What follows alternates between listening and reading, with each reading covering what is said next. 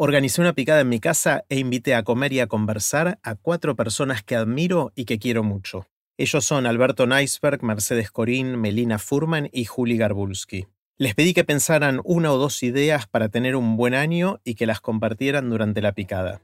También más de 600 personas participaron de la picada en vivo por Zoom. La conversación estuvo buenísima y me voy con varias herramientas para romperla en 2023. También jugamos entre los cinco al primer prototipo del nuevo juego de aprender de grandes que creo que se va a llamar el rompecabezas de la vida. Si querés ver de qué se trata y qué pasó cuando jugamos, te invito a ver el video de este episodio en el canal de YouTube de Aprender de Grandes. Como grabamos de manera casera, el sonido no es tan bueno como en los otros episodios, pero se entiende bien y el contenido está buenísimo. Antes de dejarlos con la conversación que tuvimos durante la picada, les cuento qué es todo esto.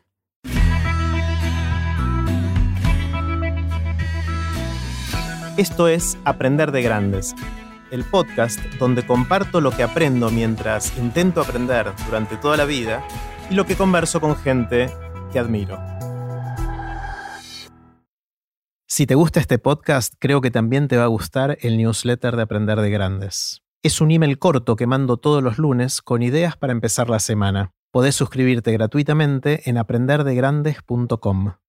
Puse los links de este episodio en aprenderdegrandes.com barra romperla 2023.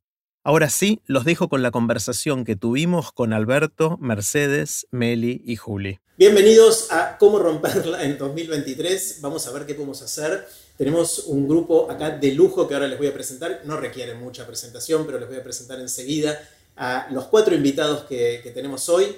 No sé si empezar, no sé en qué orden ir, pero bueno, eh, empiezo con Alberto. Eh, Alberto Neisberg, a quien todos conocen porque lo aman tanto como yo, eh, porque vieron su episodio en Aprender de Grandes y lo escucharon en un montón de lugares. Alberto es mi viejo favorito, y digo viejo, pero con mucho cariño. y siempre cuento la historia que una vez salíamos de un lugar cuando él tenía solamente 94 años y le dije, cuidado que hay un escalón ahí, me mira ofendido y me dice no me trates como un viejo. Eh, y entonces yo adopto eh, eso, así que bienvenido Alberto. Decí hola si todos te ven ahí, te van a apuntar la mano. Bárbaro. Acá, acá, acá, mira acá. Ah, bueno, yo les agradezco mucho realmente la invitación. Este, para mí es, es realmente muy emocionante y vamos a ver qué podemos aportar. Dale, espectacular. Alberto vino con su Ferrari, la dejó estacionado por algún lugar ahí eh, que es su andador. Él cuando va con su andador por la calle, eh, la gente se corre porque le tiene miedo. Él va con, ahí con el coso.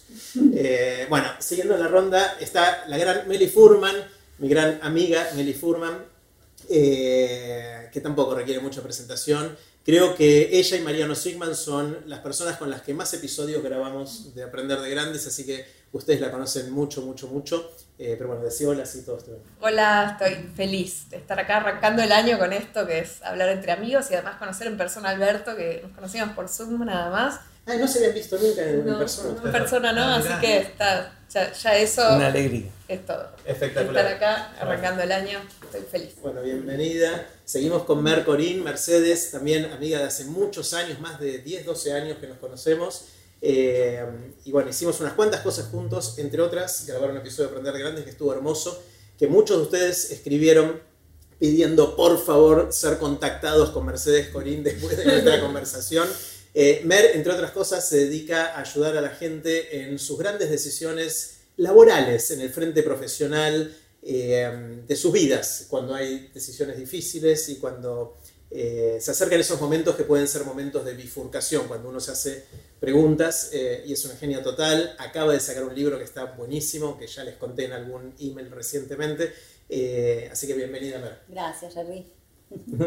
bueno, decía hola, si todos te ven ahí. Acá digo, a, esta, esta inmensidad que se, no sé si la gente está viendo. No ve eso. No sé si lo, lo ven al lado. Sí. ¿eh? Ahora, están todos adentro de un micrófono. Sí, están todos ahí chiquitos. Ahora les voy a contar la tecnología que estamos usando, pero antes lo presento a Juli, a, mi hijo Juli Garbulski, uno de mis dos hijos. Eh, Juli, bueno, es mi hijo. Eh, y nada, con tanto él como Lele hacen que se me caiga la baba Eh, no tengo mucho más para decir. También grabamos un episodio muy lindo con, con Juli y otro con Lele. Con Lele habíamos grabado dos, así que hoy Juli se está poniendo al día. Eh, porque bueno, la vez pasada no se sentía bien ese día y no pudo venir. Bienvenido, Juli. diría que estoy contento yo también de estar acá, que es cierto, pero estoy en el living de casa, así que habría estado acá en cualquier casa. así que bueno, eh, les cuento rápidamente la tecnología que estamos usando. Ustedes nos ven seguramente en dos pantallas. Una pantalla, ahora nos están viendo a Mer acá y a Meli acá y yo en el medio. Y en la otra pantalla, en este momento estamos, creo que son Mercedes, Juli y yo partidos. La pantalla que nos ven partido es una pantalla eh, que es una cámara que está acá en el medio, que es 360 y que es un poco inteligente, un poco porque a veces falla, eh, y, y, que va enfocando a la persona que habla y hace zoom a la persona que habla, entonces por momentos la van a ver partida y por momentos no. Quiero que me hagan un gesto de si están escuchando bien. ¿Se escucha bien? ¿Sí? Espectacular. Otro gesto si nos ven bien. ¿Nos ven bien? Sí, buenísimo, espectacular. Bueno, genial. Cualquier cosa griten, igual no los vamos a escuchar porque están todos muteados. Eh, pero sobre el final quizás eh, tengamos la oportunidad de que algunos se desmuten. Eh, gracias por estar acá, bienvenidos, bienvenidas. Somos un montón de gente. Ahora más de 500 personas ya se unieron a este a esta reunión que le pusimos como nombre cómo romperla en 2023 con la idea de charlar, charlar entre amigos y preguntarnos, como hacemos muchas veces, cómo hacer para que este sea un año bueno, para que sea un buen año, para que sea un año ojalá espectacular, para romperla en este año. Eh, y lo primero que quiero hacer, vamos a hacer varias cosas hoy. Primero vamos a hacer lo que les prometí y después vienen algunas sorpresas en la segunda mitad. En lo que les prometí es, vamos a compartir algunas ideas entre nosotros eh, sobre cómo romperla en el 2023. Pueden ser ideas chiquititas, pueden ser ideas más grandes. Lo importante es que sean ideas relevantes para cada uno de nosotros y que les sirva a quien le pueda servir. ¿sí? Lo mismo les pido a todos ustedes que están unidos por Zoom, si quieren ir pensando, yo sé que algunos hicieron la tarea previa y ya lo tienen pensado, pero vayan pensando qué otras ideas se les ocurren para que cada uno de ustedes tenga un buen año y después les voy a dar más adelante la oportunidad de que la compartan en el chat seguramente y quizás podamos, si nos da el tiempo, abrir algún micrófono, eh, pero somos un montón. Así que en principio por el chat, pero no todavía, no las pongan todavía en el chat. Por ahora vayan pensando ideas que se complementen y que sumen a las ideas que vamos a conversar acá para ojalá compartirlas con todos eh, dentro de un rato. ¿Está bien? Vamos, háganme gestos de energía, de que estamos, de que vamos. ¿Sí? Eso, quiero ver la energía de todos. Bueno, espectacular. Bueno, eh, voy a empezar yo tiro yo la, primera, una idea para tener un gran año. Y la idea es más que una idea, es una pregunta. Eh, y ahora los voy a empezar a no los voy a mirar tanto a ustedes ahí porque voy a estar conversando ahora con ellos, ustedes espían la conversación. Eh, no sé si les pasa a ustedes, pero a veces me pasa que cuando tengo un nuevo proyecto y lo cuento a un grupo más chiquito, a mi familia, a mis amigos, o públicamente, a veces me pincho. A veces me pasa que al contar un proyecto, en lugar de llenarme energía, me pincho. Y otras veces me pasa lo contrario. Me pasa que cuando cuento un proyecto, siento que tengo que hacerlo y el, por ahí sentir los ojos o las miradas de por ahí de dos o tres personas con de Juli, de Lele y de Marce en casa o de más gente de ustedes, me hace sentir como casi una responsabilidad. Es como que tengo que cumplir porque dije que voy a hacer eso. Entonces, la pregunta que, me quiero plantear durante este año y que no sé si les puede servir o no a ustedes, es antes de empezar algo, preguntarme si este es uno de los proyectos que está bueno contar o no. Eh, siento que a veces esos proyectos, a veces meto la pata. A veces cuento uno que pienso que no debería haber contado porque al contarlo en vez de darme energía me, la sacó y al revés. A ver, yo te repregunto. Dale. Eh, ¿Tiene que ver con el proyecto de uno o del otro o tiene más que ver con a quién se lo contás y cómo te responde? ¿O en qué fase del proyecto lo contás? ¿En qué momento? Si ya está como listo para nacer y que alguien lo escuche. O a mí me pasa a veces que alguna gente, más allá de lo que le cuente, me hace... Me tira buena onda. Me, tira buena onda y me dan ganas y otra, y tiene más que ver con a quién se lo cuento que con qué cuento. Está bueno, no lo voy a pensar, está buenísimo. la verdad no lo tengo claro. Siento que, por ahora es la pregunta, no tengo la respuesta, pero siento que a veces me pasa de un lado y del otro, pero no había pensado que podría ser a quién se lo estoy contando. Está buenísimo. ¿Cuándo? ¿Y cuándo lo cuento también? Eh, también hay algo, está bueno, a ver, trato de unirlo con algo que me pasó recientemente. Alguien eh, que sigo en Twitter anunció que se va a dedicar durante todo este año a leer 52 libros. Y puso, esta es la lista de mis, los primeros 30 que voy a leer calendarizado. Eh, y era raro porque están buenos los libros, era una lista buena y algunos leí, la mayoría no leí. Pero la gente le empezó a pegar un palo grande a esta persona porque decía que iba a leer eh, en una semana Dune, Dune, eh, un libro que yo no leí, pero que un montón de gente dice que tardás un mes si te dedicas full time a leerlo, digamos, como que mostraba cierto desconocimiento. Y otros lo criticaban porque, eh, ¿cómo no leíste todavía El Principito y este y este? O sea, había puesto en la lista algunos. Él no había dicho que estaba leyendo o releyendo, pero algunos, como es Twitter, aprovecharon para pegarle. y entonces yo siento que en ese caso, esa persona no le vino bien hacer esto, porque ahora está, por los tweets que mandó después, se lo nota preocupado, angustiado, tratando de gestionar la expectativa de la gente cuando la verdad es que no, no, tiene sentido hacer eso. ¿no? Eh, entonces, yo me, o sea, la pregunta es eso, pero me encanta lo que decís, Meli, que por ahí depende de a quién se lo cuento y no tanto de, las características. También para qué, ¿no? ¿Para qué lo contás? pienso este de Twitter. ¿Cuál, ¿Cuál era el sentido de contarlo? Si era para darse ánimo, si era para... A veces uno, uno cuenta para ostentar o para presumir, a veces uno cuenta para tener la responsabilidad porque hay otra gente que ya se enteró. Para mí la pregunta del para qué lo cuento también es enorme, porque a veces uno no se la hace y, cuenta, cuenta de más y, mete la pata, ¿no? A mí me pasa también. Sí, y hay O cuenta de menos, o, se lo guarda demasiado y no, mm. no sale a rodar con gente que, que, te ayuda y cuando las cosas salen a rodar con gente que te quiere, ayuda, crece. Y también, perdón, ¿no? Eh, pero eh, en línea con lo que dice Mary y lo que estás contando de Twitter, elegir a quién contárselo, contárselo a Twitter es, uff, es como, que nada, que se lo contó. Contáselo a Instagram, que te van a poner corazoncitos para eso si querés que te aprueben. Eso o te van a ignorar. Pero o, ignorar, claro. y hay que estar dispuesto a que te ignoren también. Eh, y por otra parte también me preguntaba si tal vez el hecho de, de contarlo también nos sirve para uno mismo, para decir, bueno, para contándolo, o sea, al ponerle palabras frente a otro, tal vez me doy cuenta que no me interesa tanto este proyecto. Entonces tal vez a veces puede ser esto, como decir Meli, de a quién, que es súper importante porque hay veces que es medio profecía autocumplida, ¿no? O sea, un poco uno inconscientemente a veces, ¿no? Le cuenta algo a alguien y sabe que ese alguien le va a ir para, digamos, le va a ir para un lado o para el otro. Pero hay veces que tal vez el solo hecho de contarlo hace que uno registre, ah, pará, no estaba tan buena esta idea, porque vieron que en la cabeza las ideas en general están mucho mejor que cuando uno las, digamos, cuando uno las tramita en la realidad son más complejas. Bueno, en eso, Alberto, vos que sos un, pensador y ejecutor de, las, de los inventos que haces. No, pero yo pensaba de una manera completamente diferente y por eso me siento como un poco arrugado. Este, yo, yo pienso que en este momento somos un grupo de 500 personas entonces, cuando yo vine acá, yo pensaba, bueno, ¿qué puedo decir realmente para que 500 personas puedan romperla en el 2023?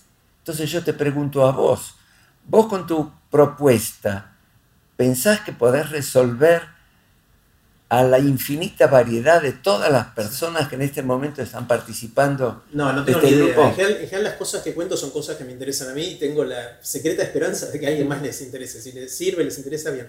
Pero igual siento que esto es algo, la decisión esta es algo que todos tenemos que tomar cada vez que queremos hacer algo nuevo. ¿Lo contamos o no lo contamos? O sea, no hay posibilidad de no tomar la decisión. Por ahí la tomás por defecto en una dirección o en la otra. Y, en mi experiencia es tan distinto lo que pasa cuando lo contás que no lo contás, dependiendo del caso, dependiendo a quién se lo contás, que me parece que es una decisión relevante cuando uno empieza un año y empieza a tomar resoluciones del, nuevo, del, año nuevo y, y qué quiere hacer, ¿lo cuento o no lo cuento? Entonces, no sé si les va a servir a ustedes, que ya son 560, si mal no leo, eh, no sé si les va a servir o no, pero, pero me parece que es una, una pregunta relevante. Hay, hay otro efecto, hay otro efecto que es entiendo que es un efecto psicológico, que cuando uno cuenta algo en algún lugar del cerebro es como si ya lo hubiese hecho. Cuenta que va a hacer algo. ¿Hay un celular eh, notificando? ¿no? ¿Querés pues bajarlo así? No, no sé. Eh, no, no pasa nada. Un, eh, hay, un efecto de cuando uno cuenta que va a hacer algo, en algún lugar del cerebro ya tiene como la, recompensa anticipatoria de imaginarse cómo va a ser cuando lo, cuando lo hizo. No sé si está bien o no, y la miro a Meli, puede saber un poquito no, más de esto. No, no estoy segura, pero, habría que saber. Alguna vez escuché que hay que tener cuidado de contar las cosas porque te baja la gana de. Te gastaste la recompensa del tiempo, claro. era, no sé si que era por ahí en tu motor, no sé. Sí. Eh, hay toda una cosa también como colectiva de si es mufa o no contar algo. ahora que está de moda ¿no? la mufa. Ahora de, con todo esto del mundial. Y yo, yo aprendí más que nunca sobre la mufa este año con viendo a mis hijos, que no puedo creer que sean tan gabuleros y todos ahí cuando venían los mundiales, todos, eh, los penales, todos teníamos que gritar Quiricocho a la vez. Y... Uno tenía que decir es gol, es gol y todos los demás teníamos que gritar Quiricocho. Bueno, y así ganamos el mundial. Así ganamos el mundial. Obviamente funciona. Eh, pero me preguntaba eso, ¿no? O a veces cuando uno tiene miedo de que algo salga mal y no lo cuenta, ¿no? Cuando, no sé, estás clásica, estás embarazada y vas a tener un hijo y hasta tal mes no lo contás por las dudas. Hay algo también como del cuidado del, del proyecto, de tenerlo un poquito listo para salir para mí, mm. al mundo por lo menos, por ahí a, tu círculo más cercano, no sé. Mm. Eh, pero no por la mufa, porque justo lo conectaba con la mufa, pero hay algo como de, no soltarlo tan rápido, eh, no sé, cuando está desprotegido, me parece. Sí, yo estoy dudando. Sobre todo si te importa. Yo estoy dudando, por ejemplo, si contarles que este año voy a nadar o no. Eh, bueno, ya se los conté. Estás dudando, porque estoy dudando, Estoy dudando, así que bueno, hoy fui a nadar mañana, vamos a ver si, si lo sostengo o no lo Hasta ahora este año. Fuiste, fuiste, a intentar nadar, podés contar lo que pasó al final. Sí, bueno, es verdad, es verdad.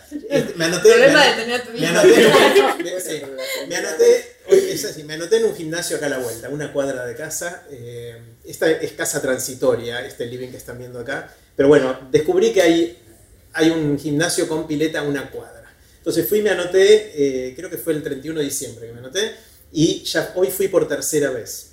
La idea es hacer. Eh, sí, si entras a la pileta, bien. Ahí, ahí empieza la cosa, no, termina. El, eh, la idea era nadar. Tiene una pileta y la idea es nadar. O sea, puedo flotar y no ahogarme, pero la verdad es que mi estado es deplorable, con lo cual no he nadado mucho todavía. Fui el, el primer día eh, y había mucha gente, y no me gusta nadar cuando hay mucha gente porque me es incómodo, me estreso, entonces fui a la cinta y caminé un ratito.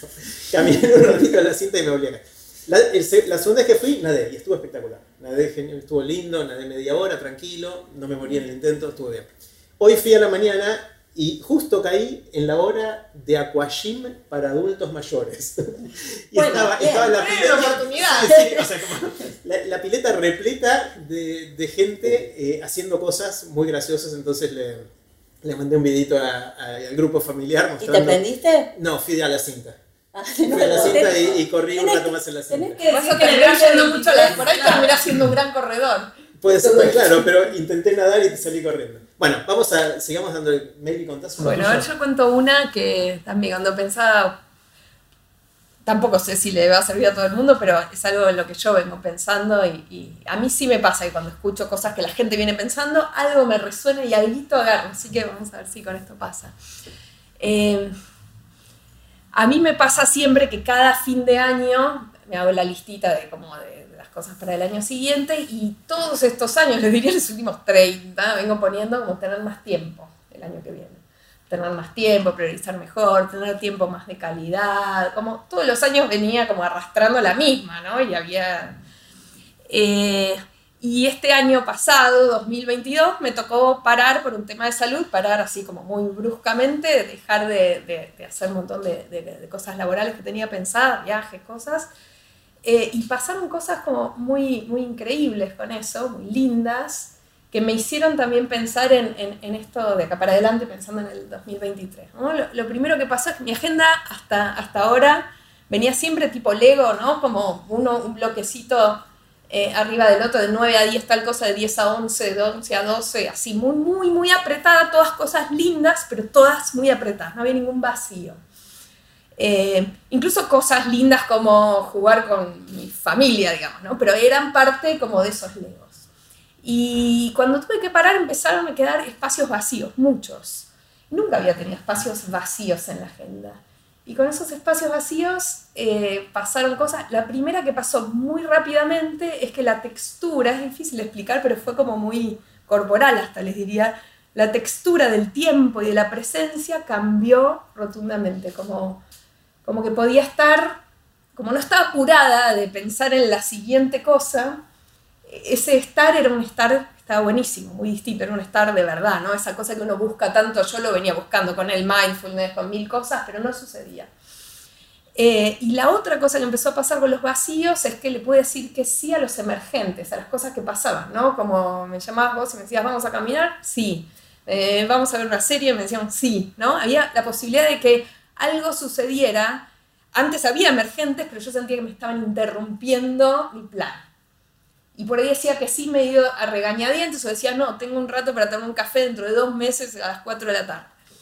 Algo del vacío, de la agenda, eh, me abrió esas dos cosas, ¿no? Entonces pensaba como qué bueno planificar ya con esos vacíos. Y en el medio de cosas emergentes me topé con un podcast que me recomendó Jerry, que, de, una, de una app de meditación que usamos con Jerry y otros amigos que se llama Waking Up, de, un científico que, hace meditación hace muchos años que se llama Sam Harris. Y había una parte como de, teoría eh, que se llamaba Manejo del tiempo para mortales. Y, el, autor se llama Oliver eh, Bruckman. Algo así. Eh, lo anoté para no olvidarme, a ver por si alguien lo quiere buscar, que está buenísimo, donde lo puse. Burkman. Burkman. Que es un tipo que también escribió, es un periodista inglés, que es un divulgador, que escribió eh, un libro que se llama Las 4.000 semanas. Bueno, habla, él era como un obsesivo de la productividad, ¿no? hasta que en un momento hizo un clic. Y cuenta una anécdota que para mí fue muy reveladora y me ayuda a pensar y por eso la traigo acá, que es él decía, bueno, hay un ejercicio que se hace mucho como en los entrenamientos de, las empresas, del mundo corporativo, las organizaciones, que es así. Te el facilitador trae como un, tarro grande, transparente, y le da a los grupitos, les da piedras grandes, piedras medianas y piedras chiquitas y arena. Y dice, bueno, traten de meter todo acá. Y muchas veces los grupos empiezan metiendo la arena, metiendo las, piedras chiquitas, y no, no hay manera de que y se aviva alguien en algún momento que si vos pones primero las grandes, después las medianas, después las chiquitas, sí te entra todo. Como un poco la moraleja de si vos priorizás lo importante primero y después lo otro, todo se te acomoda. Y el tipo dice, eso es lo que a mí me hizo clic, dice, ese, ese ejercicio es muy lindo, pero tiene una premisa falsa, ¿no? Parte de algo que no es verdad, que es que en nuestra vida las piedras grandes, o sea, esas cosas prioritarias que nos dan re ganas de hacer, son las que justo te entran en el frasco. Dice, la vida no es así. Hay muchas más piedras grandes de las que podemos meter. No es cuestión de aprender a acomodarlas. Es cuestión de aprender a decir que no, incluso algunas piedras grandes que son cosas que te morís de hacer, viajes que te morís de hacer, o proyectos o, encuentros, como hay algo de aceptar, eh, como, como que el clic, es, es aceptar que todas, que va a haber más piedras grandes, va a haber más cosas maravillosas de las que vos puedas meter en tu vida sin el costo de, si no estar corriendo de una para la otra, ¿no? Eh, y al final del podcast decía que, hay un dicho zen que a mí me gustó mucho, decía que el dicho zen dice que, eh, que el, el, sufrimiento viene no tanto de que el problema no tenga solución, en este caso no hay solución de que no hay manera de meter todo en esta vida, en este mundo como de cierta abundancia, ¿no? Eh, bueno, estoy hablando, bueno, a veces uno no tiene chance de decirle que no a las cosas porque tiene que tener tres laburos, tiene hijos, hay, hay, momentos de la vida y situaciones donde no hay chance de decir que no, pero hay muchos otros donde sí hay chance de decir que no y no lo hacemos. Entonces él dice, el, sufrimiento no viene tanto de que el problema no tenga solución, sino de nuestra, de, de creer que podría tenerla y no la estamos encontrando. Como amigarse con, no hay chance de meter todo está parte de la calidad del tiempo y de aceptar los emergentes, es que haya espacios vacíos, es, esa, es hacer de tripas corazón y, decir, bueno, de todo esto que me encanta, igual algunas cosas les voy a tener que decir que no. Y, hasta encontrar cierta liviandad ¿no? y alegría y no sufrimiento en eso. A mí eso me reayudó el año pasado y ahora espero que esté también y ojalá alguien le siga. Espectacular. Bueno, yo conocía el mismo episodio sobre la base de un profesor que entra en una clase y hace exactamente lo que vos describís. Y entonces él va colocando primero las cosas grandes, después cada vez las más chicas, más chicas. Y entonces al final dice, hasta hay lugar hasta para volcar una cerveza. Y la echa ahí.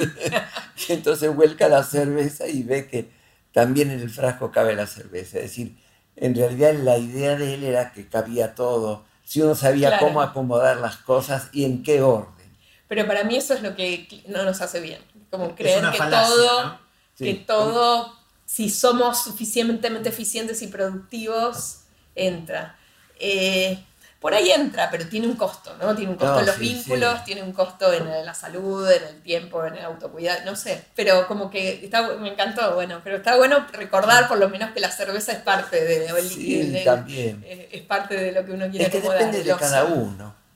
Es decir, a mí lo que me preocupó antes de venir acá realmente era pensar, yo lo interpreté de otra manera.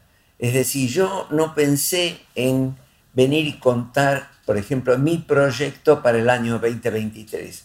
Yo vine con la idea de que somos un grupo realmente muy numeroso y entonces eh, yo sentí como una cierta responsabilidad de pensar qué puedo sugerirles a todas esas personas qué pueden hacer para intentar pasarla mejor en el año 2023. Está buenísimo, me encanta tu interpretación, así que contanos qué pensaste. Bueno, el tema es que eh, somos absolutamente todos distintos, tenemos que partir de esa base, tenemos distintas condiciones sociales, distintas condiciones económicas, distintas educaciones. No hay dos personas en los 7 mil millones de habitantes del planeta que haya dos iguales.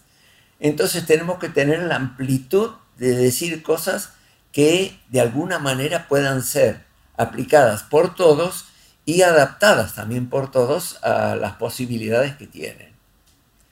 Y entonces, vista la situación realmente crítica por la que se está pasando en este momento, no voy a entrar en detalles, este, a mí yo pensé, bueno, ¿qué puedo decirles a, estas, a todas las personas que nos pueden escuchar? Y pensé en dos cosas, básicamente. En cómo cuidar el cuerpo para poder sobrevivir todo lo que uno tiene que vivir, este, por una parte, y después también pensar un poco en el estrés, porque nosotros somos realmente víctimas de un estrés sumamente intenso, que lo estamos viviendo todos, nos guste o no nos guste, y entonces sugerirles que, bueno, que cada uno busque la forma, porque para combatir el estrés hay un montón de herramientas.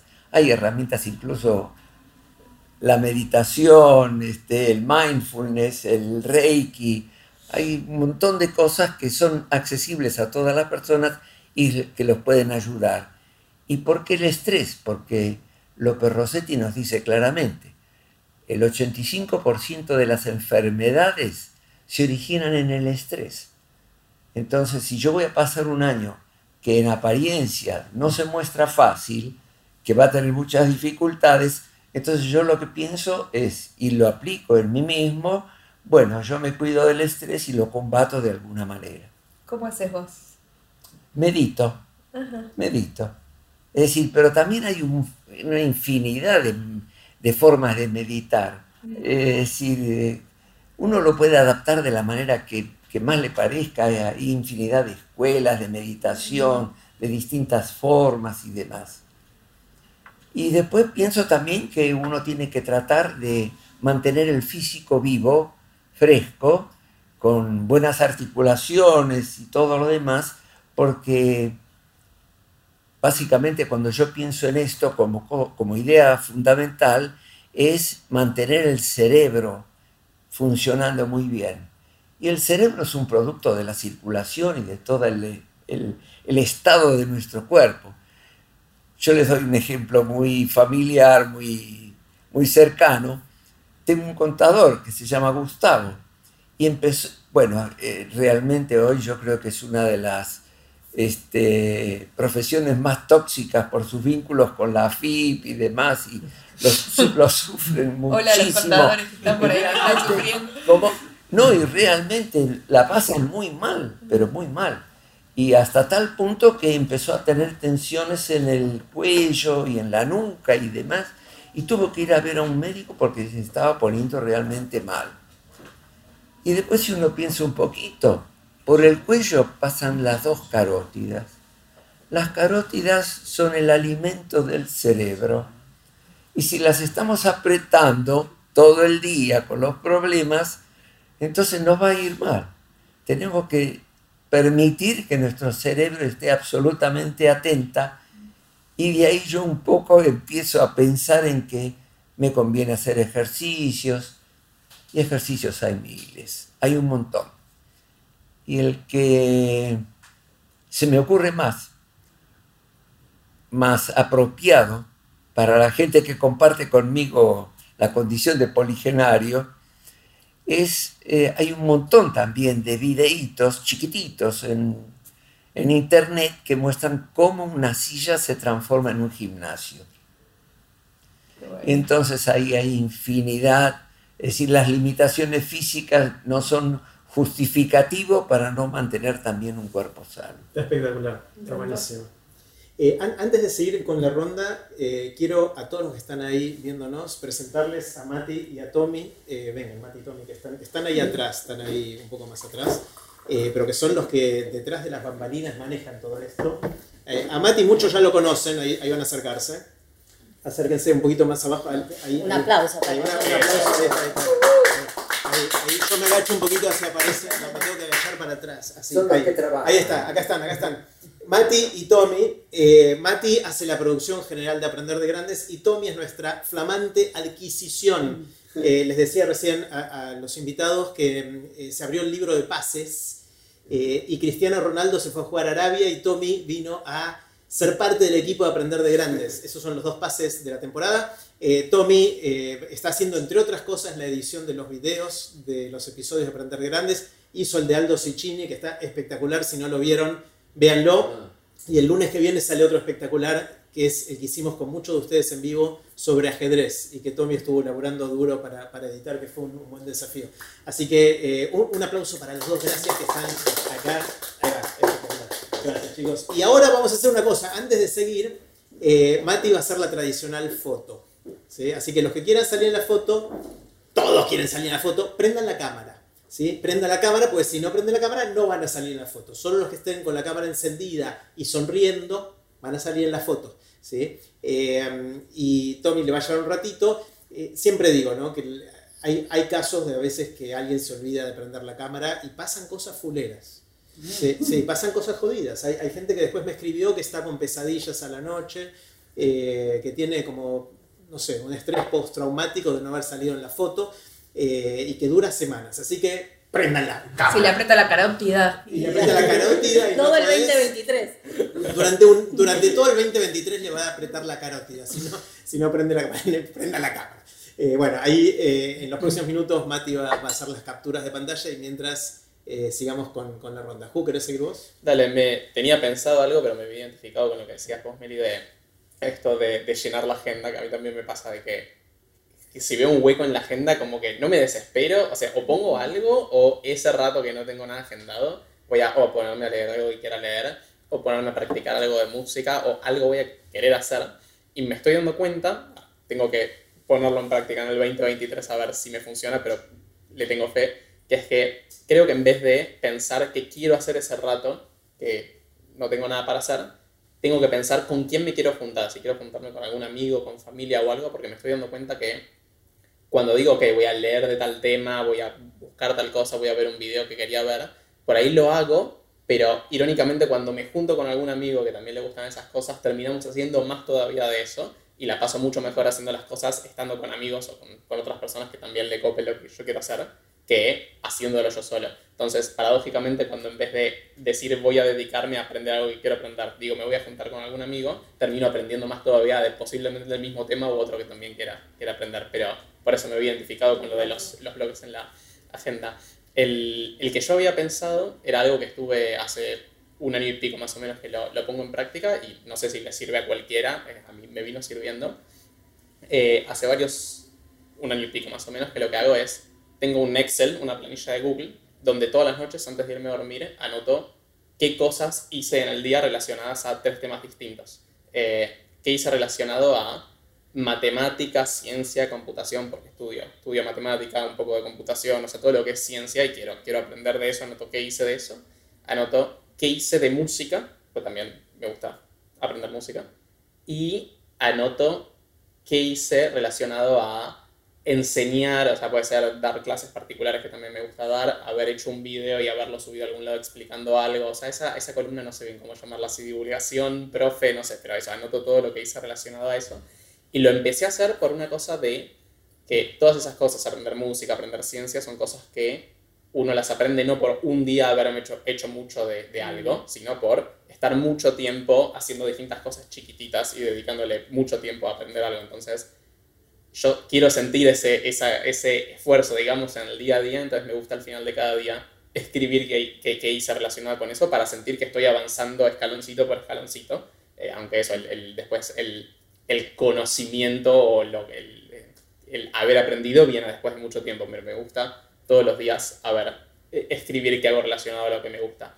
Entonces, yo creo que cualquier persona que quiera hacer esto puede elegir sus columnas, que pueden ser, yo tengo tres, en realidad ahora tengo una cuarta que agregué hace poco, que es ¿qué, hice social? Puede ser juntarme con alguien, verme con alguien, ir a un cumpleaños, o sea, que muchas de las cosas sociales que hago en realidad también las pongo en las otras columnas, porque cuando estoy estudiando algo o tocando música lo hago con otros, pero a veces hay cosas sociales que hago que quedan afuera de las tres columnas, igual me gusta ir anotando qué hice relacionado a lo social.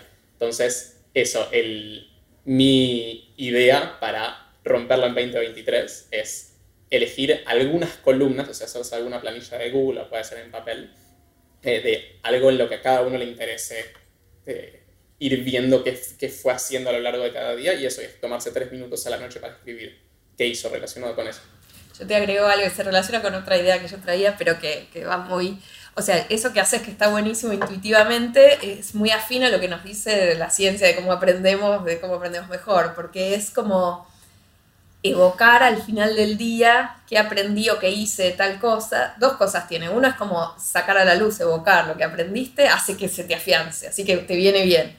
Y la otra es que cuando uno va viendo logros parciales, va construyendo lo que se llama autoeficacia. Entonces te vas, eso que decís que ir viendo los escaloncitos hace como que te, te, te, te dan hasta el motor del aprendizaje, porque entonces te sentís más grosso, más autoeficaz, sería la palabra técnica, y entonces te dan más ganas de seguir al otro día. Entonces, como que, que, re, la ciencia te avala. Claro, incluso me pasa que hay, hay, noches que empiezo a escribir y digo, che, me había olvidado que había hecho estas dos cosas, que, que eso, por ahí no, no, las tenía presentes, pero cuando las escribo es como, cierto que hice esto también y me vienen recuerdos de eso. Claro, no es solo recordar, sino que al recordarlo como reguardás, entonces está buenísimo lo que estás haciendo, me encanta. Bueno, bueno saber esa parte también.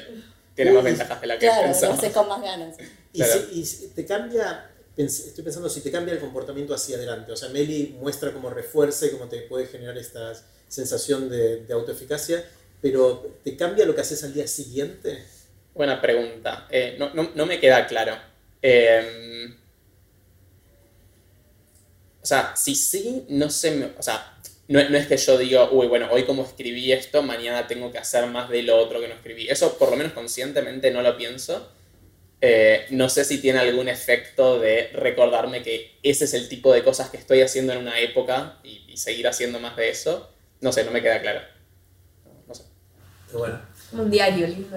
Es una especie de diario un poco más estructurado, ¿no? Yo no sé por qué, pero a mí me dio la impresión de dejar constancia del famoso principio del interés compuesto, que todos los días uno va agregando un poquitito, un poquitito, un poquitito, después mira para atrás lee las páginas anteriores y se da cuenta del trayecto recorrido. Claro, y tiene un doctorado en algo, claro, algo así después de, avanzar tanto, ¿no? Está, está, buenísimo.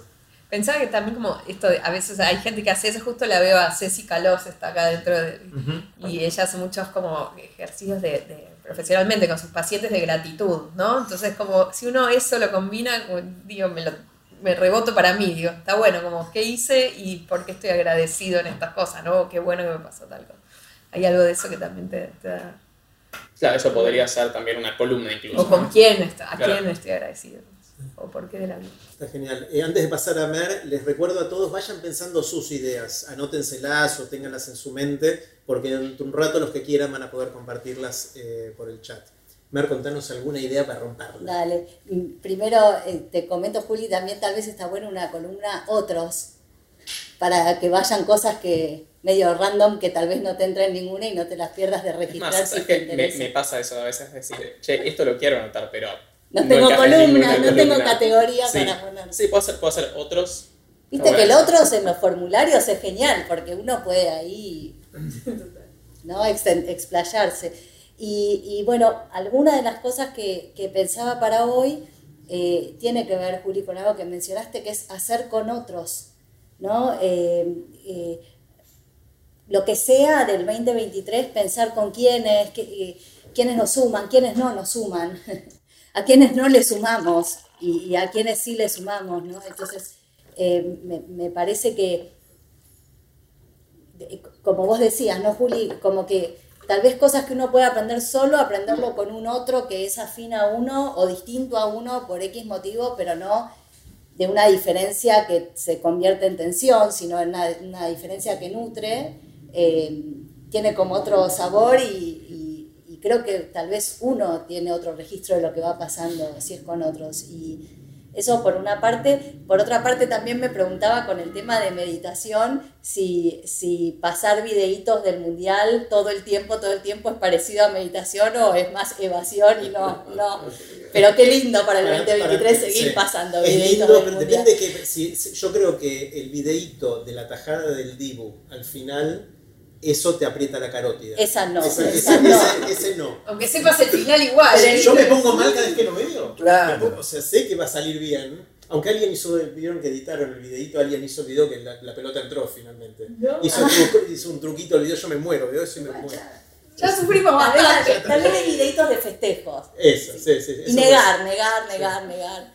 Este, y, y algo que, que, alguna idea que yo había pensado para, para este 2023, eh, para compartir acá, es eh, la noción de expectativas, ¿no? Como poder pensar más que objetivos específicos, eh, más pensar en el plano de las expectativas, ¿no? Como más pensar en un rumbo, en un hacia dónde, que en un es acá específico, ¿no? Y pensaba, por ejemplo, que en el ejemplo que comentabas de, de la pileta que se te viene en contra, que no te permite este, eh, plasmar tu, tu, objetivo 2023, que tal vez lo que hay que mantener ahí es la expectativa de hacer ejercicio físico y entonces puede ser, a veces puede ser una pileta, a veces puede ser incluso ni siquiera, bueno, listo, es por acá, ¿no? Como cuando hay pileta es pileta, cuando, cuando es cinta es cinta, y que lo importante finalmente es el denominador común, que es que tres veces por semana en este inicio del año ya podemos decir que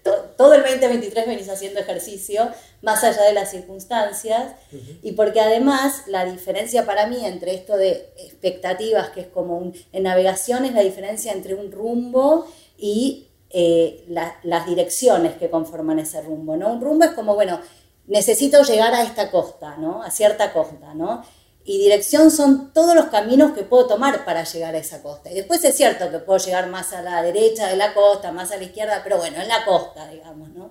Y que cuando uno se permite, cuando está pensando en su año que está por, digamos, que está empezando, pensar en términos más de expectativas que de objetivos específicos, también le da más lugar a a los imponderables, ¿no? que pueden, siempre va a haber imponderables, siempre va a haber, siempre va a haber un aquajim que, que te venga a interrumpir este, el plan, y entonces cuando uno está abierto a, ah, bueno, pero no era la pileta en particular, sino moverme un poco más que lo habitual, bueno, uno tiene más flexibilidad también para encontrar esos otros caminos, no es, listo, la pileta está eh, con gente, me voy, digamos, ¿eh? me voy a la cinta, ¿no? Y me parece importante lo de los imponderables, porque siempre, siempre va a haber, y son imponderables, por lo cual no sabemos cuáles van a ser, pero sabemos que va a haber, ¿no? Entonces, mi sugerencia también de, para un buen 2023 es darle lugar a los imponderables, buenos y malos, porque va a haber de todo. Y eso calza desde para proyectos personales hasta para armar un presupuesto. Siempre el 20% más el presupuesto, no, no por, más allá de la inflación incluso, porque siempre nos va a llevar más trabajo eso que pensábamos. Un 20%, digo por poner porcentajes, no solamente, pero siempre más espacio. Las cosas nos van a llevar más tiempo de lo que casi nunca las cosas nos llevan menos tiempo de lo que pensábamos que nos iban a llevar. Siempre pasa algo que no estaba en los planes. Entonces, es un poco también darle lugar a la carótida y darle lugar a las piedras, ¿no? Este, para, a los vacíos. al vacío. Lo que llamamos eventuales. A los, márgenes, ¿no? Me decías los eventuales. No, y, pensaba que así nos enojamos menos. Digo, ayer se podía haber ido furioso de que ocuparon la pileta o a la cinta, bueno, y hay algo de, también de la frustración, de, del rumbo como antídoto a la frustración. Hice las dos cosas, ¿eh? me fui a la cinta furioso. Pero después, me pasa, después me pasa. No, y también esto de estar... Pero a veces que está muy duro y se enoja mucho, ¿no? Y, y, que tal vez, como, como, vos decías, Meli, tal vez al final de tu 2023 nos juntamos acá y nos contás que esto que, que decía Meli, vos sabés que empecé el año, qué gracioso, pensé que iba a ser nadador y soy corredor ¿Y cómo fue que te convertiste en corredor? Bueno, tres veces traté de ir al pie, una vez estaba cerrado, otra vez estaba lleno, otra vez no sé qué, y me fui a la cinta. Claro, puede ser, sí. Me quedé pensando, Mer, en lo que dijiste de hacer con otros, que creo que empieza, eh, es la, una de las columnas de Julio, o sea, hay, hay mucho de esto. De, y acá estamos, además. Y acá estamos en otros, todos. todos eh, y, y, una de las cosas que, que cada vez que van pasando los años pienso cada vez más es en lo importante, por lo menos que es para mí, elegir con mucho cuidado esos otros que están cerca mío. O sea, siento que hay gente que a mí me da energía positiva, hay gente que me drena de energía, gente que me resulta inclusive tóxica y, estoy cada vez más cuidadoso en no por otras razones o excusas terminar haciendo cosas con gente con la que no me siento bien. No es, por ahí no es culpa de ellos, por ahí es simplemente la química no está o lo que fuera. Eh, y bueno, una de las cosas que me gusta de esta comunidad de, de aprender de grandes es por lo menos en las interacciones que tenemos en los cursos y en los encuentros de comunidad, es que hay algo que tenemos en común que está buenísimo. Por, ahí algunos nos queremos más, otros menos, lo que fuera, pero hay algo de esto de, de querer aprender de los otros, de querer seguir aprendiendo durante toda la vida, del respeto por el otro, de escucharnos, lo que estamos haciendo acá, de, no, estamos superponiéndonos eh, y estamos escuchándonos a todos. Hay algo de ese código que a mí me, me cierra mucho y por eso me, me encanta este, esta comunidad, pero parece que va más allá, también va en, lo micro, con cada persona con la que estás y, dedicarle más tiempo en los huecos esos a las personas eh, que a mí por lo menos me hacen bien. A mí esto que decías de, de hacer con otros me hizo acordar, a, hace un tiempo conocí un profe de música, que tiene una escuela de música, y me contaba que hay como un, una especie de mito una creencia que tiene la gente, que es que para hacer, él me ponía el ejemplo de, de, clases de batería, si haces clases individuales y tenés una hora por semana y no la compartís con otra persona o más con un grupo, tenés toda una hora de aprender batería para vos, entonces vas a aprender más porque estás, tenés más tiempo para vos que si lo hicieras con otro, pero que él ve que en la práctica cuando se juntan de a dos los chicos para aprender batería, y también tienen una clase de una hora por semana pero compartida, aprenden muchísimo más rápido que cuando va una persona sola. Eh, y por lo que entendí de lo que me decía él, es por eso, de que como, como estás con otro vas charlando lo que vas aprendiendo, vas hablando del tema, se van ayudando entre los dos. Eh, y yo sospecho que también debe haber un factor de que, al menos a mí me divierte más hacer las cosas con amigos que solo, eh, y eso me motivaría más, pero, pero eso es medio intuitivo eso. Me hizo claro eso.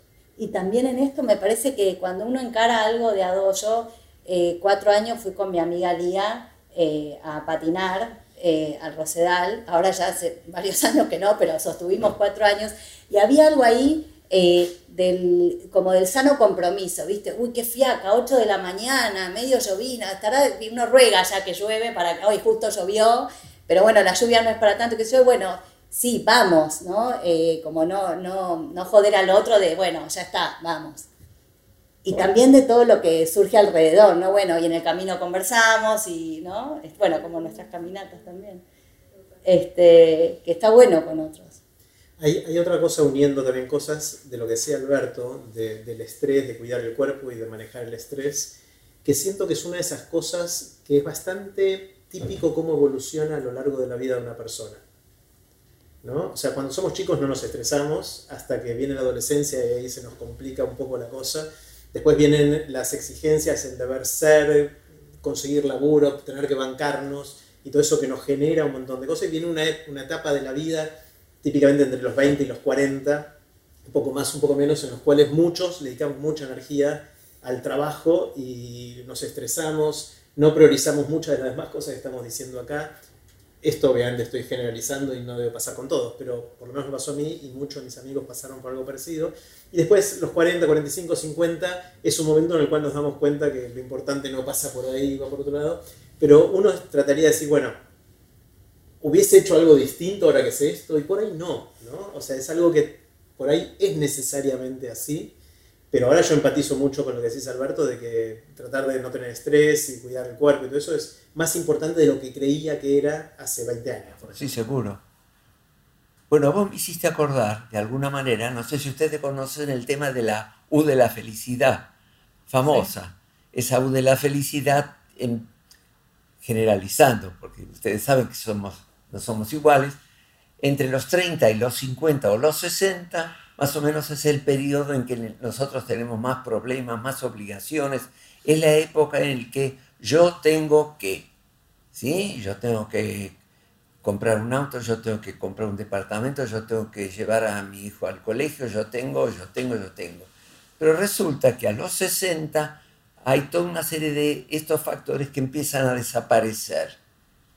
Es decir, los hijos se van, este, mi capacidad este, sexual disminuye, puedo estar jubilado, este, a lo mejor situaciones, digamos, que nos presentan la posibilidad de encarar un futuro de una manera distinta. Está bueno lo que sí, pues son dos cosas que a uno le dan miedo, ¿no? Como todas esas son como feas, como, uy, se van los hijos y voy a sufrir. Y vos las estás contando al revés, como liberadoras y que propician otros Es que justamente ahí aparece un francés que escribió un libro precioso que se llama El regreso del coraje. Y entonces él dice, se llama Jean-Jacques Servan, una cosa así, estoy seguro este, y entonces él dice que a esa edad nos vuelve el coraje, tenemos como una especie de revival del coraje, y entonces ahí depende ya estrictamente de nosotros.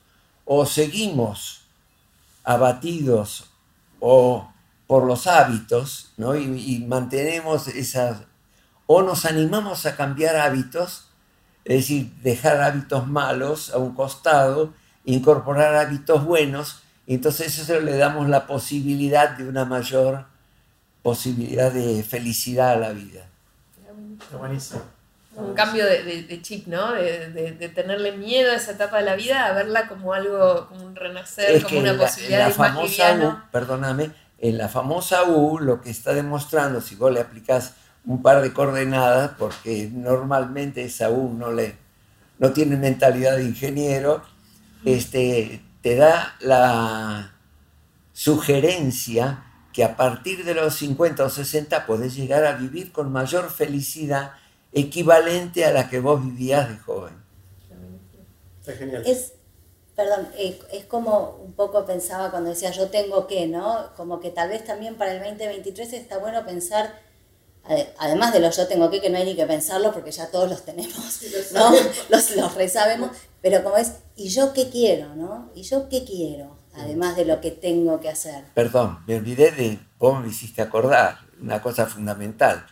Cambia el yo tengo que por el yo quiero que. Ah, mira, estoy realineada con, con ya tengo, ya se me algunos años, pero ya estoy ahí cerquita. Sí, sí. Entonces es la etapa de poder hacer lo que uno quiere realmente. Y es una etapa de introspección en que en realidad vos tendrías que buscar dentro tuyo lo que dejaste de hacer y que no pudiste concretar, o buscar las cosas que más te gustan, porque después de todo, ¿por qué no?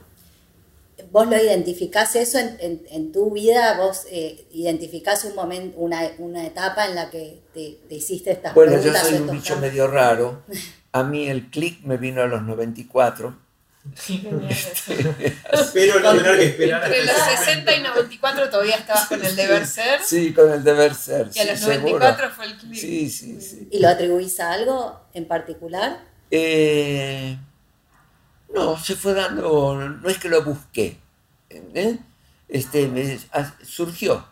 Dejé de hacer el trabajo por una cuestión de crisis económica en que el país empezó a entrar y entonces este, me, fui dando cuenta que no iba a poder dedicarle el, el tiempo a, lo que, a mi profesión, como yo lo estaba haciendo, y entonces la casualidad ahí a partir me puso en el camino del tema de las zonas azules. Y entonces de ahí derivó todo un proceso de aprendizaje que me llevó a pensar en las cosas que quiero hacer realmente. ¿Qué, son? Yo no sé qué son las zonas azules, me parece que no. Ahí tienen que ver el episodio de, ah, Alberto, que ahí, ahí lo, hablamos en, en detalle. Pero tiene, una línea sí, tiene que ver con lo que sabe, lo que la ciencia sabe respecto a qué nos hace vivir vidas largas y plenas y saludables. Eh, y las zonas azules son lugares en el mundo donde hay más de esta gente que el ah, promedio. y, eh, claro, como Okinawa y otras más se llaman zonas azules. Eh, y Alberto es el, el, experto y el referente en esto y hablamos un montón de esto en, en el episodio, así que los que quieran escucharlo Alberto hablar de esto y del Ikigai y de los Moai, vean la conversación que tuvimos que cuando tenías nada más que 94 años. Ahora Alberto tiene 97 y en abril cumple 98. ¿Y ustedes se conocieron cuando justo cuando vos tenías 94 también? Sí, un poquito antes, sí, 93 y a los 94... No, digo porque cualquier cosa un poco le podés echar la culpa. no. No, no, no, hay que, hay que distinguir correlación de causalidad. También es bueno para el 2023. y ahí retomaría el tema este de del conjunto de personas que de alguna manera se han acercado y constituyen Baikal, es que son personas que yo las caracterizaría fundamentalmente porque tienen la mente abierta y tienen ganas de, como dicen también, de ensanchar la vida. Es decir, no poner reparos, reconocer que uno puede aprender todavía un montón de cosas y gozar de ellas y enriquecerse y vivir a lo mejor momentos que no se vivieron antes. Eh, para los que están preguntando y quieren ver el episodio de Alberto, el apellido es Neisberg, así que lo pueden buscar. Eh, es aprenderdegrandes.com barra Alberto, creo que es, o barra Neisberg, no me acuerdo ahora. Ahí van a encontrar el episodio de... El número 83. ¿Episodio número 83? Mira que me... Tenías 83 en ese momento. no, no, en el episodio número 83 de Aprender de Grandes, ¿se acuerdan? Yo no me acuerdo. Dale, sí, sí, sí. Bueno, vamos a hacer algo. no me voy a acordar? Muy bien. Eh, me gustaría mucho saber eh, qué otras ideas tienen ustedes ahí, eh, los que están espiando, los que están mirando esta conversación. Quiero leerlos en el chat. Mati, pone el chat grande acá en la pantalla y los que quieran compartan alguna idea de cómo romperla en 2023. esperen, todavía no, que ahí Mati va a ponerlo grande acá si lo, lo vemos. Eh, vayan, vayan empezando a escribir. Ahí Mati lo va a poner bien grande. Ahí va. Ahí, ahí lo estamos viendo genial. Así que si quieren pueden empezar a poner ideas para romperla en 2023 y los leemos. Pónganla en el chat. Hola Megi. Jessica quiere casarse. Daniel quiere pequeños cambios, impacto grande. Y ahí empiezan a llegar. Ustedes pueden leer cruzado. Poné, Mati, alentizalo un poquito, eh, subilo, si scrolleas, ahí. Así vamos leyendo. Estaba Florencia, que también un episodio. Está más arriba, a ver, a ver subí de nuevo, que quiero ver qué había puesto. Me parece un poquito más. Más arriba, más arriba. Ahí. No, es otra Florencia. Ah, es otra Florencia. Eh, pero igual todo vale. Eh, a ver si va bajando. Eso. Bueno, lean, pues están espectaculares. Su Cardoso quiere respirar, espero que lo hagas con bastante frecuencia. no, seguro que es respirar bien y meditativamente. Que no deje de hacerlo. Eh, seguir bajando. Buscar lo que a uno le apasiona, Esteban. Atrevernos a hacernos no perfectos. Publicar las memorias, wow. Aprender a tirar el arco, me encanta, ese es bien específico. Publicar un libro, cuidar salud mental, enfrentar los miedos, tomarnos en serio, bien Osvaldo subir a la Concagua y ser madre, las dos cosas. Espero que no al mismo tiempo. Claro. Espero que no. Eh, poder desconectar para poder conectar, creo que es lo que decía Meli de alguna manera, ¿no? Eh, se parece a eso. Sí. Es otro, otro título para lo mismo. No tomarse nada en serio. Bueno, están espectaculares. A ver, seguí bajando. Hay gente que quiere viajar, que quiere caminar, eh, bancarse las cosas, que comiencen a estar bien.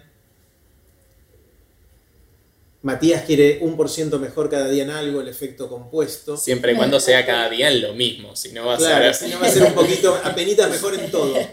Muy buena. Eh, genial, seguimos viendo. Wow, hay un montón de comentarios. No hay manera de verlos todos, ¿no? Eh, a ver, seguí bajando. Nosotros acá estamos leyendo, ustedes vayan leyendo también.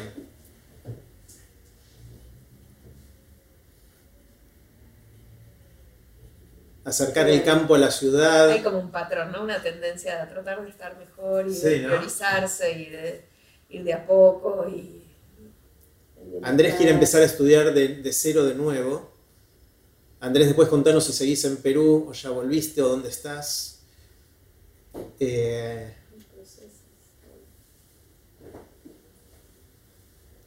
ahí Sebastián, un primo, a ver qué dice. Aprendamos a decir no somos creadores de nuestra realidad, pongamos amor a todo lo que hagamos. Gracias, Sebas. Es, lindo la historia con Sebastián. Somos primos, pero nos conocimos a través de aprender de grandes. Y yo me estoy enterando ahora. es, un, primo, no me acuerdo ahora si es segundo o tercero, después ahí Sebas, me recordás. Es una, una tuvimos que investigar con nuestros eh, respectivos antepasados cómo era la conexión.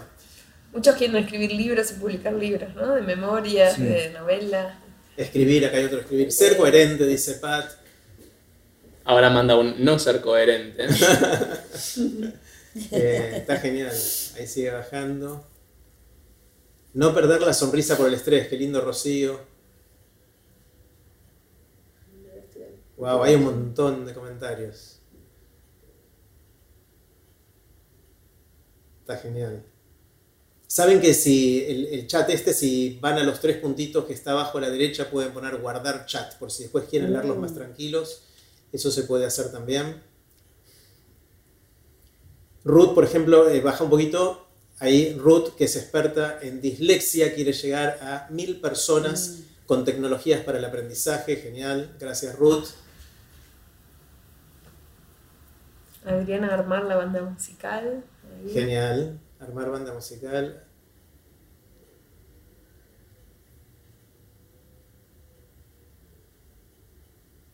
Que me paguen mucho por mi trabajo, decía una ah, persona. y sí, pongámoslo, pongamos nuestros deseos del 2023. cada uno puede pueda cobrar lo más posible por lo que hace. Está genial. Está genial. Que es algo que siempre es un poco tabú, ¿no? A uno le da cosa decirlo, pero que es algo que sostiene lo demás, sí. Y, que también estresa la carótida, si, si no es así. Tiene mucha repercusión en cómo nos vemos, ¿no? Hacer un podcast con amigos, grande Ana. Bueno, hay un montón de comentarios, me encanta. Qué bueno. Cocinar. Aquí se nos va a invitar a comer pizza a la piedra, mm. me aprenda.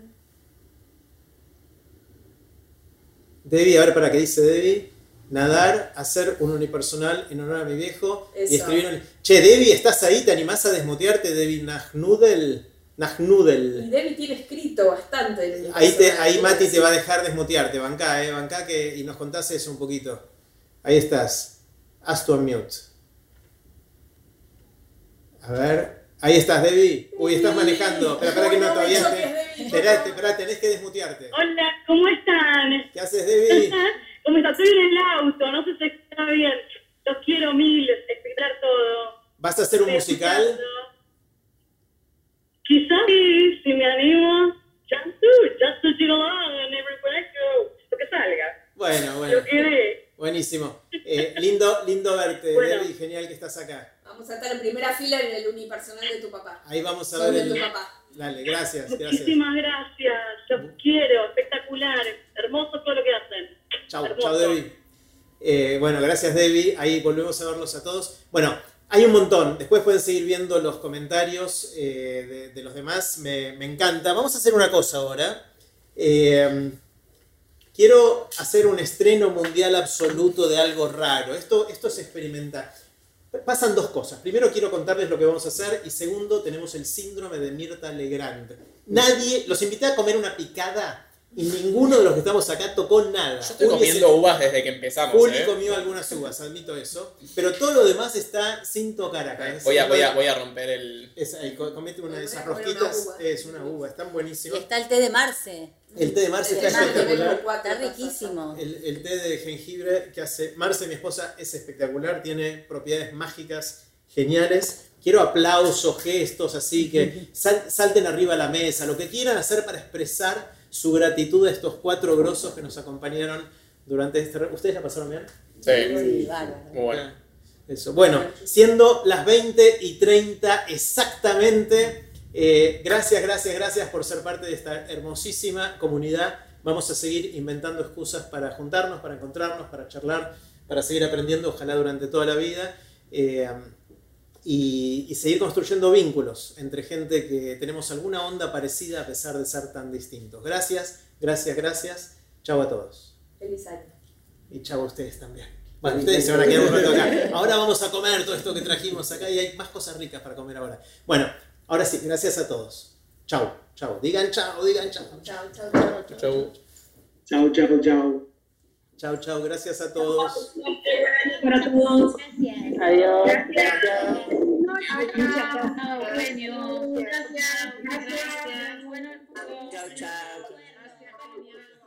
Y así terminó la conversación y la picada que tuvimos con Alberto, Mercedes, Meli y Juli. Les recuerdo que después de la conversación que acaban de escuchar, jugamos los cinco al nuevo juego de aprender de grandes que probablemente llamemos el rompecabezas de la vida.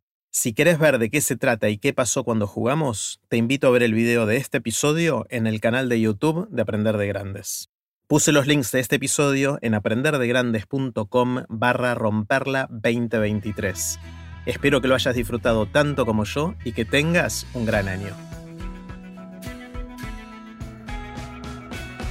Recuerden que pueden suscribirse para no perderse ningún episodio de Aprender de Grandes en aprenderdegrandes.com. Los espero en el próximo episodio de Aprender de Grandes, cuando les cuente lo que aprendo en mis intentos por seguir aprendiendo durante toda la vida y en las conversaciones que tengo con gente que admiro. Chao.